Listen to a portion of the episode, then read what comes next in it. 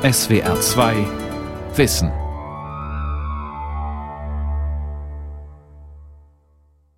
Im Sommer 2019 hat der US-Konzern Facebook überraschend eine Ankündigung gemacht.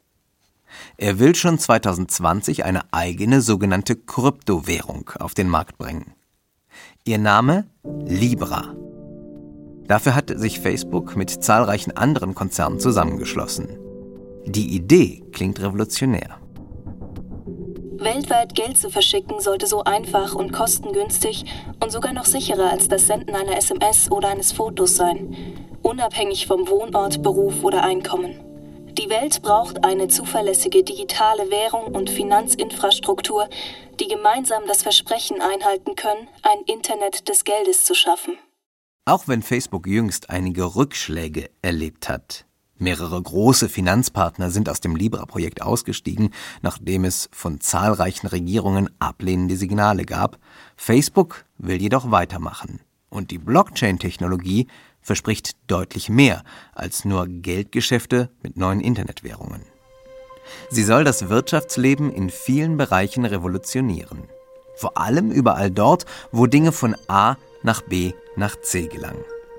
Das ist neben der Finanzwelt auch der Handel oder der Verkehr. Die Blockchain-Technologie. Bitcoin, Libra und andere Versprechen. Von Sebastian Felser. In Frankfurt, rund 10 Gehminuten über die Kaiserstraße, vom Hauptbahnhof entfernt, steht der sogenannte Silberturm. Früher die Konzernzentrale der Dresdner Bank, heute unter anderem Sitz des Innovation Lab der Deutschen Bahn. Schönen guten Tag. Sebastian Felser ist mein Name vom Südwestrundfunk. 26. Obergeschoss. Wer wissen möchte, was die Deutsche Bahn mit der Blockchain-Technologie anfangen will, muss weit nach oben zu Matthias Felder. Felder denkt bei der Bahn über mögliche Blockchain-Anwendungen nach. In gewisser Weise ein Traumberuf. Er darf im Dienst mit Modelleisenbahnen spielen. Und das zeigt er Besuchern gern. In einem eigenen Präsentationsraum hat er mit seinem Team eine elektrische Eisenbahn aufgebaut. Die Eisenbahnplatte im Maßstab H0 sieht erstmal genauso aus wie jede andere. Berge, Tunnel und Brücken für die Eisenbahn, eine kleine Kirche, die aussieht, als könnte sie irgendwo in Süddeutschland stehen. Dazu Straßen, Autos, Pferdeweiden, ein Restaurant mit kleinen Figuren. Und zwischen all dem fahren zwei Züge, das Besondere an dieser Modelleisenbahn zeigt der Blick nach oben. Über der Landschaft hängen GPS-Empfänger, die den jeweiligen Standort der beiden Züge auf der Platte erfassen. Sie entsprechen im Modell den GPS-Satelliten in der Erdumlaufbahn. Neben der Eisenbahnplatte ist ein Touchscreen angebracht. Er zeigt die Positionen der beiden Loks auf einem Gleisplan der kleinen Strecke an. Über diesen Touchscreen kann Felder den Zügen auch Befehle erteilen. Ich möchte hier in den nächsten Bahnhof reinfahren. Das ist äh, der Bahnhof Blumenfeld. Jetzt werden mir verschiedene Streckenführungen und Streckenabschnitte vorgeschlagen. Wenn ich sage, ja, die Strecke passt für mich, dann äh, buche ich diese Strecke. Die Weichen wurden jetzt automatisiert durch das System gestellt und der Zug fährt jetzt selber bis ins Ziel hinein. Matthias Felder gibt dabei nur das Ziel des Zuges ein und die Strecke. Aber um die konkrete Ausführung kümmern sich die Züge selbst. Sie schließen per Blockchain-Verfahren untereinander sogenannte Smart Contracts, also digitale Verträge, wer, wann, wo fahren darf. Ich möchte als Zug von A nach B kommen, möchte eben eine gewisse Strecke, einen Streckenabschnitt reservieren. Ähm, das System prüft diesen Streckenabschnitt, guckt, ob er eben schon geblockt ist durch einen anderen Zug wenn nicht, gibt er mir die Reservierung frei. Ich bestätige die Reservierung wie eine Hotelreservierung, kann man sich das vorstellen. Und wenn dann die Zeit gekommen ist, dass der Fahrplan sagt, so, jetzt muss der Zug losfahren, dann wird nochmal geprüft, sind die Streckenabschnitte wirklich belegt oder ist es schon frei? Ähnlich wie beim Hotelzimmer, wie gesagt, ist es schon geputzt oder nicht? Kann ich da jetzt rein? Und dann beginne ich die Strecke abzufahren und die Strecke verwaltet und schaltet sich selbst. Und das haben wir jetzt hier in Form einer Miniatureisenbahn in kleinen dargestellt. Die Lok startet jetzt rückwärts, fährt hier den Berg hoch und kommt auch langsam in Richtung der Brücke, die das Nadelöhr darstellt, wo sich die Züge halt einigen müssen. Jetzt ist der Streckenabschnitt natürlich freigegeben und jetzt kann die Bahn auch wieder runter, wo sich die Gleise wieder aufteilen und ist wieder im Bahnhof Blumenfeld angekommen. Jeder Kilometer Schiene kostet Geld, jeder Halt an einem Bahnhof kostet Geld. Und wir sind auch in der Lage, jedes dieser Streckenabschnitte anzuschauen und zu sagen, hey, wann hatte denn welcher Streckenabschnitt eigentlich mal welche Buchung gehabt? Man muss nämlich dazu sagen, die Deutsche Bahn ist eben nicht der einzige Anbieter von Zügen auf der Schiene in Deutschland, sondern in Deutschland haben wir über 340 verschiedene Eisenbahnverkehrsunternehmen, die das Netz der Bahn nutzen. Und damit man das natürlich verbrauchergerecht zuordnen kann, sozusagen, müssen wir natürlich auch wissen, wer ist denn da eigentlich wann gefahren und von wo nach wo.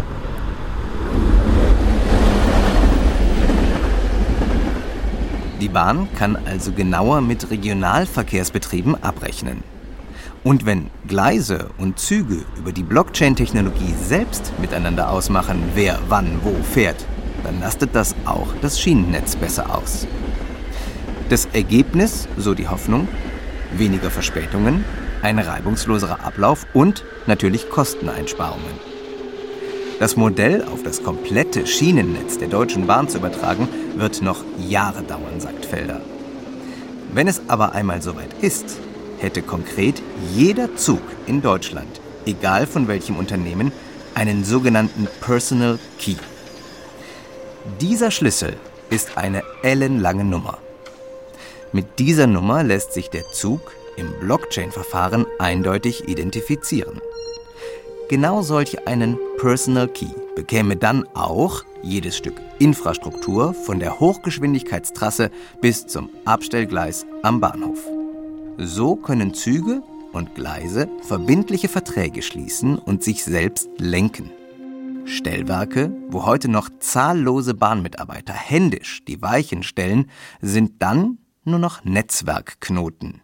Über diese Knoten läuft die Kommunikation zwischen Zügen und Gleisen. Hier zeigt sich auch, warum sich die Bahn davon weniger Verspätungen erhofft. Wenn heute ein Stellwerk ausfällt, müssen in seinem Bereich alle Züge stehen bleiben. Fällt dagegen ein Netzwerkknoten aus, übernehmen die anderen Knoten im System. Parallel laufen die Abrechnungen zwischen Nutzerzügen und benutzten Gleisen automatisch ab.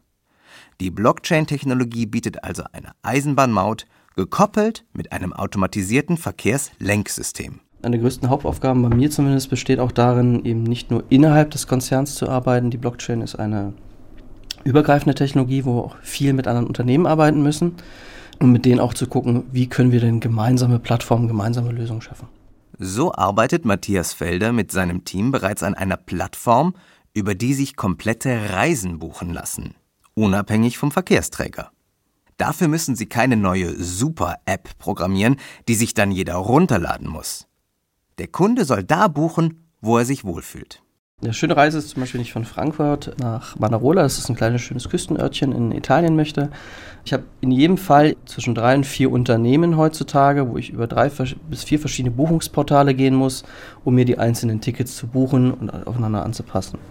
Und in der Idealwelt, die wir uns erhoffen, indem wir im, im Hintergrund die, die, Plattform schaffen, über die sich die Reiseanbieter verketten können, kriegt nicht man eines Ticket aufs Handy und fahre dann los und muss nur noch dieses eine Ticket vorzeigen und muss mich nicht 17 Mal ausweisen und ähm, nachweisen, dass ich dann verschiedenste Tickets für verschiedene Anbieter habe.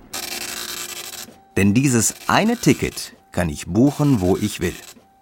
Wenn ich das Buchungsportal der Deutschen Bahn benutze, könnte ich dort meinen Zugfahrschein zum Flughafen, das Flugticket nach Italien, die Weiterreise mit der italienischen Bahn und noch die letzte Meile mit dem öffentlichen Nahverkehr oder auch mit einem Mietwagen kaufen. Das alles geht in einer App und es gibt nur ein Ticket. Dieselbe Reise könnte ich aber auch im Buchungsportal der Fluggesellschaft oder des Mietwagenanbieters buchen. Im Hintergrund verständigen sich alle über das Blockchain-Verfahren.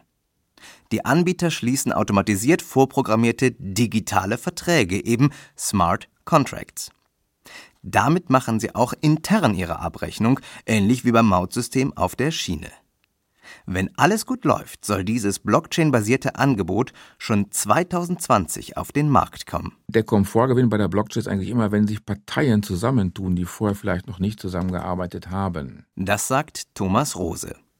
Er ist Forschungsbereichsleiter am Fraunhofer Institut für angewandte Informationstechnik FIT und arbeitet im Blockchain-Labor des Instituts. Blockchain-Anwendungen eignen sich prinzipiell für alle Systeme, in denen einzelne Akteure bestimmte Werte austauschen. Bei Werten denken wir ja immer zunächst an Geld. Tatsächlich war das auch die erste Anwendung der Blockchain-Technik. Ein System, um digitales Geld zu transferieren. Damit war im Jahr 2009 der Bitcoin geboren, die bis heute führende Internetwährung. Ihr Kurs lässt sich wie der von Dollar, Yen oder jeder anderen nationalen Währung jederzeit im Internet abrufen. Nur eben Münzen und Scheine gibt es nicht. Man kann sich das vielleicht so vorstellen, früher haben wir Kontobücher gehabt, in denen wir alle Informationen und Transaktionen dokumentiert haben. Und die Idee ist jetzt, diese Kontenbüchern auf verschiedene Knoten zu verteilen. Ein Beispiel. Angenommen, Herr Rose hat mir 50 Euro geliehen und ich will sie ihm erstatten. In der heutigen Welt gehe ich mit den Kontoinformationen von Herrn Rose zu meiner Bank und sage, liebe Bank, bitte überweise Herrn Rose 50 Euro. Die Bank prüft die Verbindung, meine Liquidität und nimmt dann Kontakt zur Bank von Herrn Rose auf. Er erhält die 50 Euro. Am Ende wissen von der Transaktion Herr Rose, unsere beiden Banken und ich. Alle anderen Kunden der Bank haben damit nichts zu tun. Für die Korrektheit des Vorgangs steht die Bank gerade. Was macht die Bank? Die Bank speichert alle diese Transaktionen zentral, zentral in einer Datenbank und sorgt, dass in dieser zentralen Datenbank Konsistenz herrscht. Sprich, das ist so eine vollständig zentralistische Welt. Und ähm, die Idee der Blockchain ist jetzt, diese zentralistische Welt zu verteilen. In der Blockchain-Welt gibt es keine zentrale Verwaltung. Nehmen wir also an, jede und jeder von Ihnen wäre Teil eines fiktiven Computernetzwerks. Wieder möchte ich Herrn Rose 50 Euro überweisen. Diese Information fließt in der Blockchain-Welt an sämtliche Mitglieder des Netzwerks, einschließlich Herrn Rose. In der Blockchain-Sprache wäre das dann ein Block. Sebastian Felser überweist Thomas Rose 50 Euro. Eine Kopie dieses Informationsblocks ist in dieser Sekunde aber auch bei Ihnen allen, die dem Netzwerk angehören, angekommen und wird in Ihrer Kopie der Gesamtdatenbank abgelegt. Natürlich geht es außer Herrn Rose und mich niemanden etwas an, was ich ihm überweise. Deshalb stehen in diesem Block keine Klarnamen, sondern anonymisierte Nummern. Das ist der Clou der Blockchain. Die Verbindung aus einerseits Anonymität und andererseits voller Transparenz. Jeder kennt jede Transaktion und kann sie nachvollziehen, ohne diese Information personalisieren zu können. Auf diese Weise ist die Blockchain-Datenbank immer in sich schlüssig und im Nachhinein unveränderbar. Wenn Sie die jetzt verändern wollen, müssen Sie quasi den aktuellen Inhalt verändern und alle danach erfolgten ähm, sozusagen Einträge in die Blockchain. Denn in einem echten Blockchain-Netzwerk können nicht nur Thomas Rose und ich einen Block in die Datenkette einspeisen. Alle teilnehmenden Rechner können das, sodass die Datenkette und damit auch die Datenmenge kontinuierlich wächst. Das hieß, Sie müssten alle anderen Informationen wieder neu ähm, berechnen und neu bestätigen. Und dieser Aufwand, der ist einfach viel zu groß. Da haben Sie keine Rechenkapazität für. Die Blockchain-Technologie gilt als manipulationssicher, denn sie arbeitet mit einem aufwendigen Verschlüsselungsverfahren, also über Kryptographie. Daher auch der verbreitete Name Kryptowährung. Konkret funktioniert das so. Übermittle ich eine Transaktion, gebe ich ein kleines Mathematikrätsel mit. Eine einfache Version könnte so aussehen. Eine zufällige Zahl zwischen 1 und 5, multipliziere mit 2, subtrahiere 1, multipliziere mit 9. Das Ergebnis hat eine Quersumme, also die Summe der Ziffernwerte der Lösung. Wenn das alles richtig gelaufen ist, lautet die Quersumme wieder 9. Alle im Netzwerk rechnen mit. Und die oder der Erste, die das Ganze bestätigen, schreiben den neuen Block. Er wird über Rätsel und Lösung mit dem vorangegangenen Block unwiderruflich verschränkt. So lässt sich auch nicht einfach ein Block heimlich dazwischen schieben, denn sonst passen Rätsel und Lösung nicht mehr zueinander. Die Rätsel in einer echten Blockchain-Anwendung sind natürlich deutlich komplizierter. Es ist sehr aufwendig, sie zu lösen. Und weil alle mitrechnen müssen, ist auch der Energieaufwand für Blockchain-Netzwerke derzeit enorm. Jeder rechnende Computer verbraucht schließlich Strom. Dafür ist das Ergebnis fälschungssicher. Das macht das Blockchain-Verfahren so sicher, obwohl es keine zentrale Autorität gibt, wie zum Beispiel eine Bank. Im Moment sind unzählige Menschen im Bankensektor nur damit beschäftigt, die Korrektheit der Transaktionen zu gewährleisten. Wenn diese Aufgabe über das Blockchain-Verfahren erledigt würde, dann eröffnete das ein gigantisches Sparpotenzial. Die spanische Bank Santander hat berechnet, dass sich so weltweit 15 bis 20 Milliarden Dollar einsparen ließen pro Jahr. Nicht schön für die Beschäftigten, die auf diese Weise überflüssig würden, umso schöner für viele Marktteilnehmer, die von der Technik profitieren, wie eben auch Facebook mit seinem Digitalgeld Libra. Den Haken bei Libra, den suche ich noch. Ich fand das doch sehr sehr durchdacht, also für so eine frühe Phase. Da bin ich, das ist meine persönliche Meinung, da wird man sich als Bank insgesamt äh, Gedanken machen müssen. Räumt Dirk Elsner ein. Er ist Projektleiter im Innovationslabor der DZ Bank. Das ist die Geschäftsbank der Volks- und Raiffeisenbanken. Tatsächlich könnten auch die Bankkunden von den Einsparungen durch die Blockchain-Technik profitieren.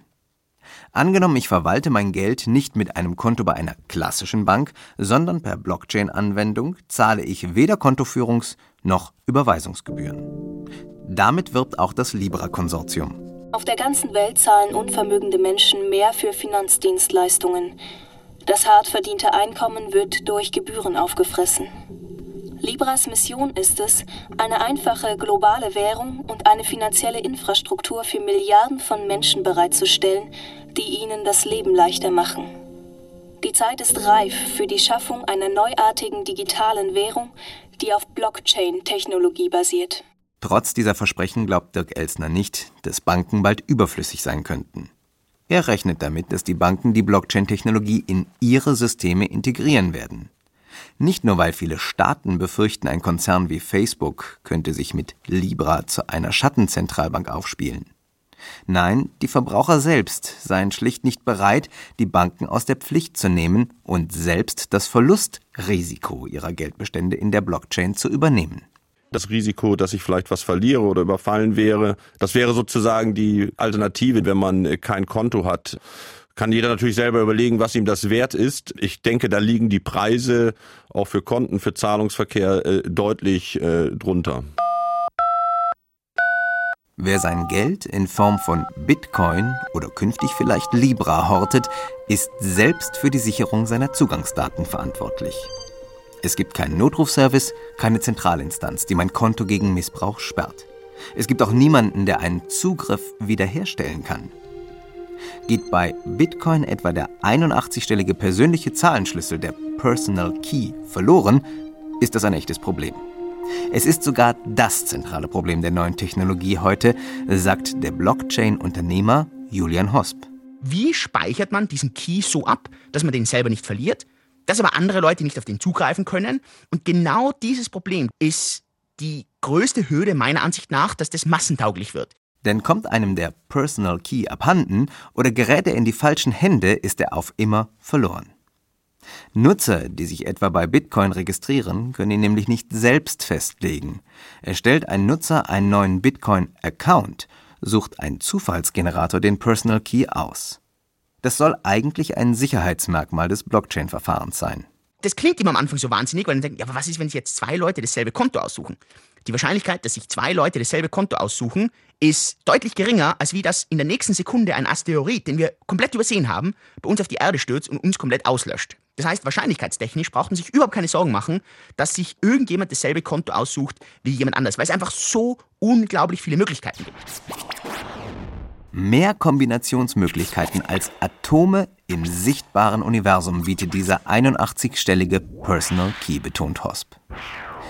Die Macher von Bitcoin waren sich ihrer Sache so sicher, dass es noch nicht mal ein Passwort braucht. Das führt aber auch in ein Dilemma. Kaum ein Mensch kann sich diesen Personal Key merken. Also müssen Nutzer ihn speichern. Aber was ist, wenn Unbefugte Zugang zu diesem Speicherort bekommen? wenn das Speichermedium abhanden kommt. Jeder, dem das passiert, ist sein Vermögen los. Das ist zahlreichen Früheinsteigern bei Bitcoin passiert, die jetzt Millionäre sein könnten.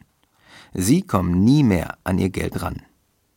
Also selbst wenn die Leute im ersten Schritt auf Banken verzichten würden, brauchen sie doch jemanden, der sie gegen einen möglichen Verlust absichert.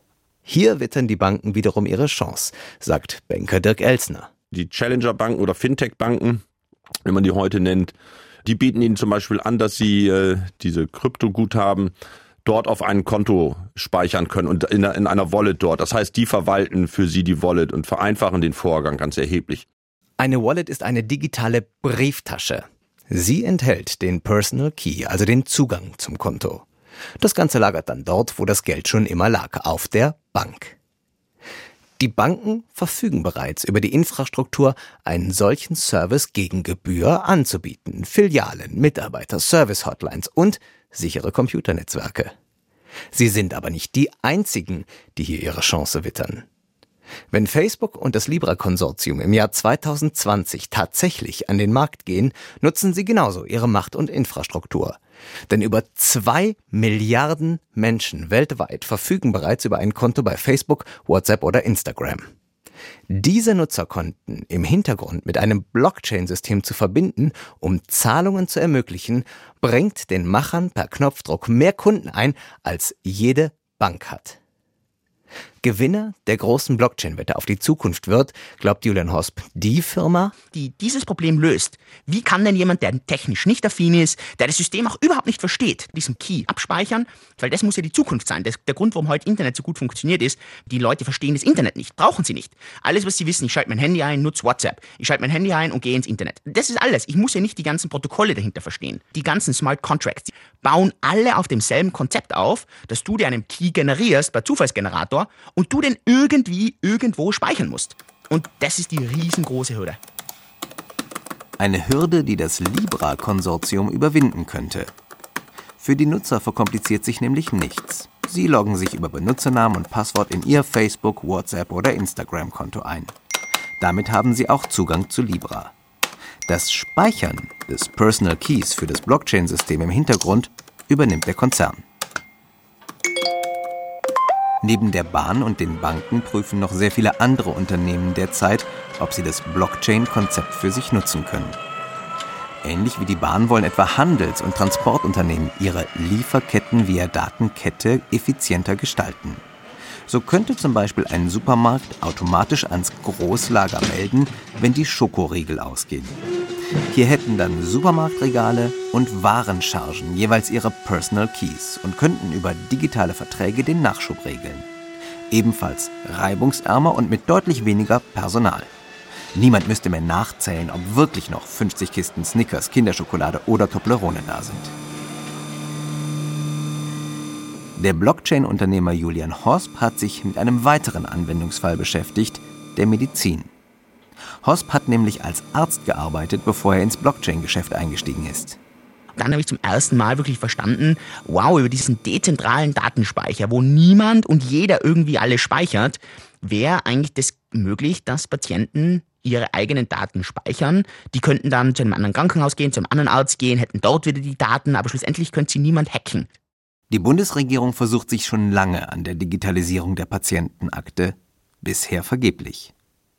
Die digitale Patientenakte soll viele Vorteile bringen. Wechsle ich zu einer neuen Ärztin, könnte die sofort auf alle meine Daten zugreifen. Im Notfall auch ein Krankenhaus. Dort wären dann etwa auch Unverträglichkeiten, zum Beispiel für Narkosemittel, angegeben. Also ich glaube, die ganze Datenspeicherung mit Medizindaten, das wird jetzt sicher gelöst werden von Firmen. Also das, da weiß ich, dass Firmen dran sind. Das ist äh, sicher etwas total Spannendes. Ob tatsächlich so schnell so viele Daten in Blockchain-Anwendungen landen, ist allerdings fraglich. Das BSI, das Bundesamt für Sicherheit in der Informationstechnik, hat sich ausführlich mit den Risiken der Blockchain-Technologie beschäftigt. Dort arbeitet Manfred Lochter.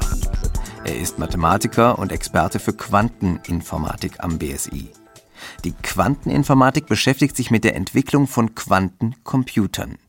Sie nutzen anstatt der Gesetze der klassischen Physik die der Quantenmechanik.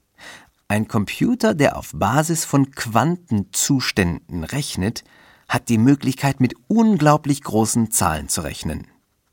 So kann er in der Theorie auch enorm große Datenmengen bewältigen. Ein 81-stelliger Personal Key etwa wäre, lapidar ausgedrückt, für einen Quantencomputer ein Klacks. Das ist auch die Sorge von Manfred Lochter. Die Sicherheit in der Blockchain wird im Moment äh, garantiert durch kryptografische Mechanismen. Und keiner ist in der Lage zu garantieren, dass die Algorithmen, die man heute verwendet, in zehn Jahren oder so noch sicher sind. Und ähm, insofern kann man da keine Ewigkeitsgarantien abgeben. Wenn Sie jetzt sich denken, ich, ich lege Daten sicher in der Blockchain ab, also verschlüsselt, ist das erstmal kein Schutz, weil die Daten ja dann tatsächlich verteilt gespeichert sind. Er hält Folgendes für denkbar. Kriminelle könnten eigentlich gewollte, legitime Kopien einer Blockchain-Datenbank vom Netzwerk trennen. Auch wenn sie sie heute vielleicht nicht entschlüsseln können. Mit der übernächsten Computergeneration wird das eventuell möglich sein. Deswegen ist Speichern von Daten direkt auf der Blockchain bei Langzeitsicherheit sowieso ein Problem. Da wird man vielleicht doch wieder zu einem externen Speicher übergehen müssen und nur Verweise auf die Daten speichern. Denn Blockchain-Datenbank ist nicht gleich Blockchain-Datenbank. Sollte ein Verbrecher heute eine Datenbank abgreifen und in zehn Jahren entschlüsseln, könnte er darauf ja die unterschiedlichsten Informationen finden. Ob der ICE 101 auf seiner Fahrt von Mannheim nach Karlsruhe einen Umweg nehmen musste, interessiert 2029 niemanden mehr. Ebenso wenig, ob ein Supermarkt zehn Kisten Schokoriegel nachbestellt hat. Dass ich Thomas Rose 50 Euro überwiesen habe, könnte schon eher von Interesse sein. Wirklich heikel wird es aber bei den Medizindaten. Welche Krankheit einen Patienten vor zehn Jahren ein halbes Jahr außer Gefecht gesetzt hat, ist auch in zehn Jahren noch eine höchst sensible Information. Auch deswegen scheint weniger die Frage zu sein, ob, wie oder wann genau die Blockchain-Technologie kommt. Die Frage ist, wo sie sinnvoll sein kann, meint auch Thomas Rose vom Blockchain-Labor des Fraunhofer Instituts. Ich glaube, der erste Hype der Blockchain-Technologie ist vorbei, wo wir sehr viel Anwendungen gemacht haben, um äh, zu demonstrieren, was damit geht. Das ist nur eine geringe Zahl von Anwendungen, die wirklich gut Blockchain-tauglich sind. Mit der Blockchain hat sich eine neue Technologie aufgetan, die große Wirkung entfalten kann. Schritt für Schritt wird sie in unseren Alltag einziehen. Oft werden wir sie gar nicht bemerken. Vielleicht wissen wir erst in 30 Jahren, was sie wirklich gebracht hat.